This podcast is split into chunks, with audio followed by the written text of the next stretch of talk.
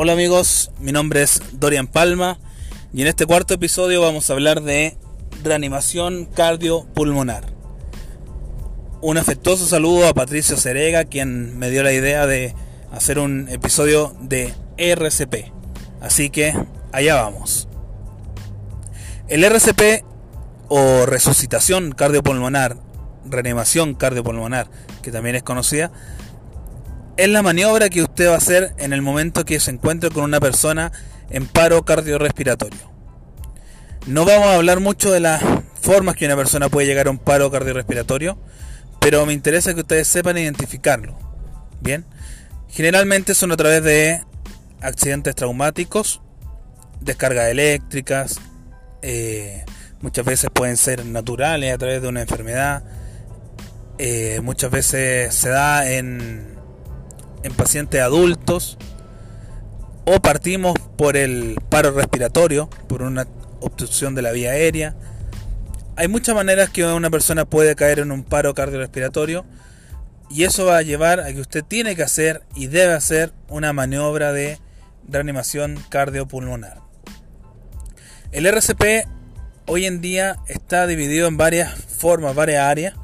Hay distintas formas de enseñar pero nosotros nos vamos a enfocar en la más simple y la más sencilla y que se ha demostrado que salva vidas. Nosotros vamos a hacer el RCP que se llama Lego. Bien, es un poco difícil hacerlo a través de un audio, escuchando un podcast, pero vamos a tratar de que sea lo más sencillo para usted y pueda por, por lo menos hacer algo, no quedar mirando y poder ayudar a una persona que se está muriendo. Lo primero que debemos entender que una persona que está en paro cardiorrespiratorio está sin respiración y está sin latidos o sin pulsaciones o sin ritmo cardíaco. O sea, vamos a tener una persona que se está muriendo. Para que no muera, nosotros debemos mantener esa oxigenación en la sangre y esos latidos, llámese artificiales, a través de una compresión en el pecho, una compresión en la zona torácica. Esa compresión va a hacer que esto, este corazón siga bombeando sangre, siga alimentando al cerebro de oxígeno y la persona pueda mantenerse en un estado mínimo, pero que pueda mantenerse en un estado que pueda finalmente vivir. Si no hacemos un buen masaje cardíaco, una buena reanimación, la persona en realidad no tiene muchas probabilidades de sobrevida. ¿Cómo identificamos una persona en paro cardiorrespiratorio? Vamos a enfocarnos en RCP Lego. El RCP Lego, Lego no de los juguetes, sino que Lego significa cualquier persona que no es experta en una materia. O sea, que no somos médicos, no somos enfermeros, no somos bomberos, no somos rescatistas, somos cualquier persona que ya sabiendo lo mínimo del RCP Lego puede salvar una vida vamos a identificar un paro cardiorrespiratorio porque la persona principalmente no ventila. La ventilación es lo que hacemos de inhalar y exhalar y la respiración es lo que hacen nuestras células para poder, ¿cierto? Eh, ir oxigenándose, ir acumulando, ¿cierto? Y multiplicándose, etcétera. Todo lo que hace nuestro cuerpo con el oxígeno, pero la célula es la que respira. Bien, no nosotros, nosotros lo que hacemos es ventilar. ¿Cómo identificamos que una persona está ventilando o no? A través de una tres simples pasos que son el mes. Mirar, escuchar y sentir. Entonces vamos a mirar primero rápidamente si tiene algo en la boca. Si tiene algo en la boca porque puede estar asfixiándose, obstruido de la vía aérea, por algo, por algún objeto, un cuerpo extraño, vamos a fijarnos en la boca. Si no tiene nada en la boca, y es un atropello o es una persona que se electrocutó o se quemó, un gran quemado, inmediatamente nosotros debemos mirar la escena segura. Mirar a nuestro alrededor que esté todo ok, que no haya nada que me pueda dañar a mí y que el entorno sea seguro. Luego de eso vamos a mirar el pecho del paciente, tratando de levantarle un poco el mentón hacia atrás para poder estirar la lengua. La lengua es un músculo que cuando una persona cae inconsciente o se desmaya, llamémoslo así, este músculo se relaja y se puede ir hacia atrás, Al relajarse, obstruye la vía aérea y finalmente es un problema porque no pasa aire. Entonces nosotros debemos fijarnos que esta lengua está estirada. Hay otra forma de bajar la lengua con una cánula orofaringia y otros elementos, pero nosotros nos vamos a fijar solamente en levantar el mentón o tirar la pera un poco hacia atrás. Tiramos la pera del paciente que está en paro cardiorrespiratorio hacia atrás, miramos el pecho y nos acercamos más o menos 5 centímetros de su nariz o boca, casi 4 dedos de altura, más o menos, un puño y bien cerca miramos el pecho para ver si se expande o no. Ese es el primer paso para identificar un paro cardiorrespiratorio. Identificamos la escena segura, luego miramos si no tiene nada en la boca. Si no tiene nada en la boca, nos aseguramos de rodillas, ¿cierto? Al lado de él, si está ventilando o no, mirando el pecho para ver si se mueve la caja torácica. Si no miramos nada, escuchamos. Y ahí viene la E del mes. Mirar y escuchar. Vamos a escuchar el jadeo, la respiración fuerte, la exhalación de la persona. Si no tiene exhalación, nosotros vamos a, a revisar al mismo tiempo que vamos mirando su aire. Vamos a sentir el aire. Y sería la S. Mirar, escuchar y sentir. Eso significa mes. Mirar, escuchar y sentir. Si ya no escuchamos la exhalación del aire, no sentimos el aire en nuestra oreja, estamos frente a un paro cardiorrespiratorio. Inmediatamente. Hoy en día para la persona LEGO, el RCP LEGO, no es necesario que tomen pulso. Bien. Para tomar pulso necesito, necesito sí o sí un reloj, o un cronómetro, o un celular Además que ustedes, si no tienen experiencia tomando pulso, deben encontrar este pulso en la zona del cuello o el pulso que se llama en la carótida. Además puedo tener el pulso radial, cubital, ¿cierto? En la muñeca. Braquial, ¿cierto? Cerca de la axila. Eh, femoral, etc. Si no sabemos tomar el pulso, si no tenemos entrenamiento, si no lo hacemos constantemente, no es necesario que tome pulso, solamente identifique si la persona ventila o no ventila. Si no ventila, estamos frente a un paro cardiorrespiratorio. Bien, no pierdan tiempo tomando el pulso porque mínimo deberían tomar un minuto. No podemos hacer multiplicaciones porque el pulso puede cambiar, variar.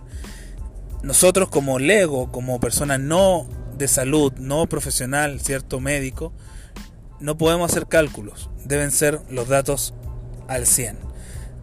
Y el pulso se toma en un minuto, entonces perdemos un minuto. Muchas veces en encontrar el pulso las personas pierden hasta uno o dos minutos más. O estamos hablando que ya perdieron tres minutos. Hay un estudio de que se llama la curva de Drinker que dice más o menos que si usted en tres minutos no hace nada frente a una persona en paro cardiorrespiratorio, la persona se puede morir y tiene una alta probabilidad de morir. O sea, va bajando la sobrevida. A los 8 minutos, usted ya no hizo nada, la persona casi tiene un 5 o 10% de sobrevida. O sea, yo debo hacer algo para que su sobrevida aumente y antes de los 3 minutos aumenta más del 80%. Bien. Entonces en el mes identificamos que la persona está ventilando o no. Si no ventila, inmediatamente antes de iniciar el RCP debemos pedir una ambulancia. El momento preciso para decir que una persona está en paro cardiorrespiratorio. Puede que hasta el momento sea solamente un paro respiratorio, pero si una persona deja de respirar, va a dejar de bombear su corazón en un par de segundos más, en un par de minutos, ya no va a tener pulso. Entonces, tampoco hay una, una irresponsabilidad de dejar de tomar el pulso porque si la persona no respira ya identificamos que no es porque no tiene eh, no es porque tiene algo en la boca, perdón, sino que es porque no tiene nada y está el corazón detenido o el cerebro le dijo a los pulmones que no respiraran, en ese momento estamos frente a una persona que se está muriendo. Bien, siempre antes que una persona muera está en paro cardiorrespiratorio, a no ser que sean muertes evidentes como decapitado lamentablemente o algún accidente muy traumático. Siempre que una persona usted la vea el cuerpo completo, ya haya tenido algún accidente, descarga eléctrica, eh, intoxicación, etcétera, asfixia, inmersión, bien, que se haya ahogado, va a estar en paro cardiorrespiratorio. ¿Y usted qué tiene que hacer? RCP.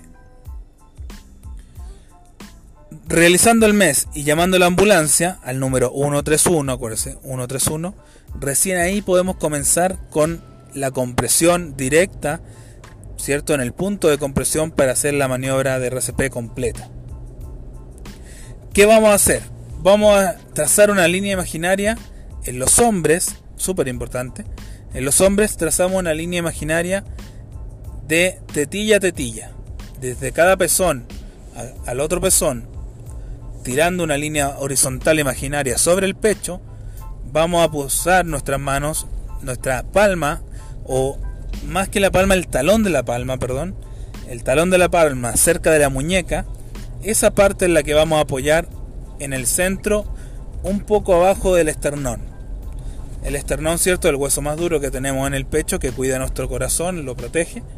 Un poco más abajo es nuestro punto de compresión en los hombres, una línea imaginaria entre las tetillas, horizontal sobre el pecho, de lado a lado, de derecha a izquierda o de izquierda a derecha, y en ese punto central nosotros realizamos la compresión. Con el talón de la palma, independiente de la mano que usted vaya a usar, cualquiera de las dos le sirve y puede hacer la compresión directa. Las dos rodillas de la persona que va a hacer la maniobra de RCP deben estar en el piso. No pueden estar en cunclillas, no pueden estar sentados, no pueden estar parados. Tienen que estar las dos rodillas en el piso. La persona lesionada o la persona que está sufriendo el paro cardiorrespiratorio, el PCR, debe estar sobre un suelo duro, una parte donde pueda yo hacer una compresión. No puede estar sobre una cama, en la parte de atrás de un vehículo, no puede estar sobre una colchoneta. Tiene que estar sobre el suelo directo, duro. Eso va a hacer que con la presión que usted hace sobre el cuerpo, más la presión que se genera bajo el cuerpo, se pueda comprimir el corazón. Una vez que pongo el talón de la palma Puedo entrelazar mis dedos o mis manos una con la otra, como cuando toman la mano de su pareja, pero su mano va a ir encima de su propia mano que está haciendo la compresión y entrelaza los dedos. Eso genera que haya un espacio cercano a la donde inician los dedos y eso levanta la mano, la palma y hace que se genere compresión solo con el talón de la palma. Si no le acomoda esa función, esa manera de hacerlo, lo vamos a hacer con una mano sobre la otra, presionando ambas manos con el pecho, el pecho del lesionado. Los codos es súper importante mantenerlos siempre en una posición recta, inclinados incluso hacia adentro. Nunca doblar los codos, nunca hacer fuerza con los brazos, sino que la fuerza se hace con el cuerpo. Bien, bajando completamente. En el RCP Lego nosotros vamos a buscar un ritmo aproximado de 100 pulsaciones en un minuto. El ritmo aproximado del RCP Lego son de 100 pulsaciones en un minuto o 100 compresiones. Esas compresiones van directas, ¿cierto? En el punto de compresión, que ya lo mencionamos en los hombres, y van a ser con un cierto ritmo, que deben ser 100 compresiones en un minuto, aproximada. Algunos partes enseñan hoy en día una compresión de 120 por minuto. 120 por minuto también puede ser, pero es un poco más difícil llevar ese ritmo y es más rápido. Hoy en día la función esencial y la manera de enseñar lo básico es solo hacer compresiones 100 por minuto. Bien, súper importante, acá no hemos mencionado ni vamos a hablar de hacer boca a boca en ningún momento nosotros hacemos boca a boca. El boca a boca se realiza en un RCP avanzado con implementos para poder eh, hacer una entrega de aire, ¿cierto? Una bolsa de resucitación o, o elementos que puedan acompañarme como oxígeno, que están en una ambulancia, que la tiene un paramédico que tienen capacitación. Nosotros no hacemos boca a boca, aunque usted tenga una barrera, una mascarilla, de RCP, una Pocket Mats también se llama, no vamos a hacer boca a boca. Se generan muchos errores, se pierde el ritmo de la compresión y finalmente no estamos salvando la vida. Bien, cuando usted detecta el RCP y ya viene la ambulancia y usted está haciendo solo maniobras de compresión, es la mejor manera de hacer esto bien. Cuando comenzamos el ritmo, el ritmo va a ser más o menos 100 por minuto. Para que hayan 100 por minuto es como este ritmo.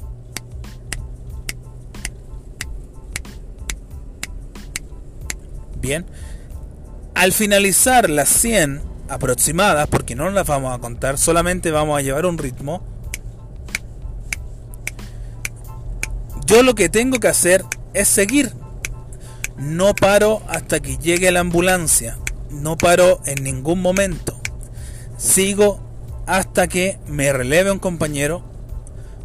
Hasta que esté muy exhausto. Que lleve unos 40 minutos haciendo RCP. Ya, es demasiado, en verdad.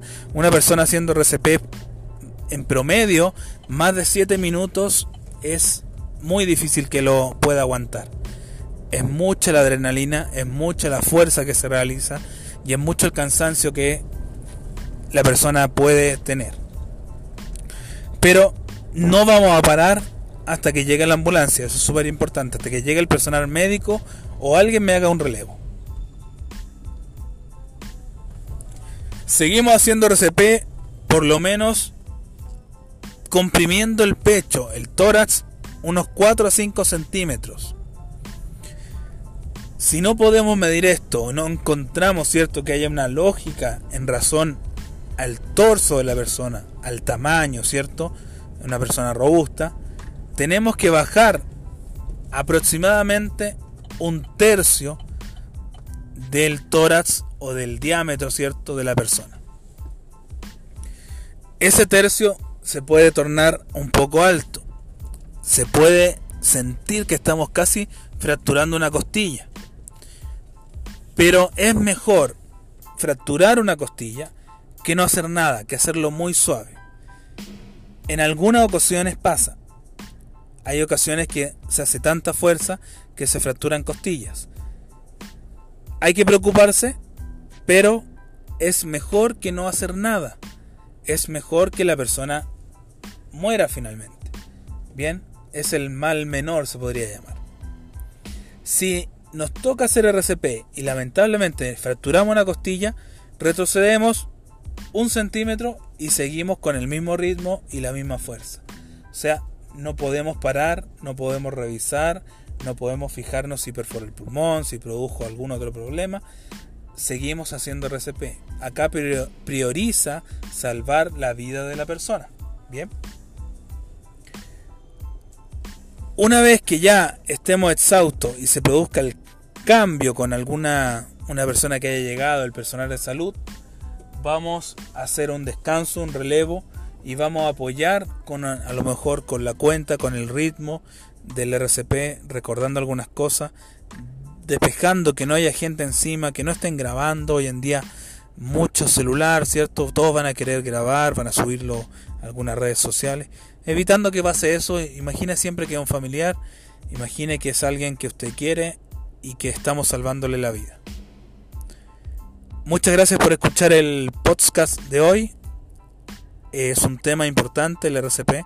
La reanimación cardiopulmonar se basa un poco en que todos debemos conocerla, todos debemos hacer algo para que viva la persona que está sufriendo un paro cardiorrespiratorio y así poder salvar una vida.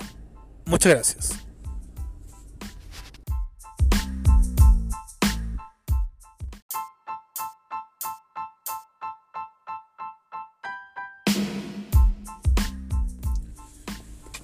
Hola amigos, bueno respondiendo y amigas, respondiendo unas consultas que me hicieron algunos compañeros, eh, me faltó claro la parte de RCP en mujeres, bien, Así que rápidamente vamos a hacer un repaso del RCP en mujeres.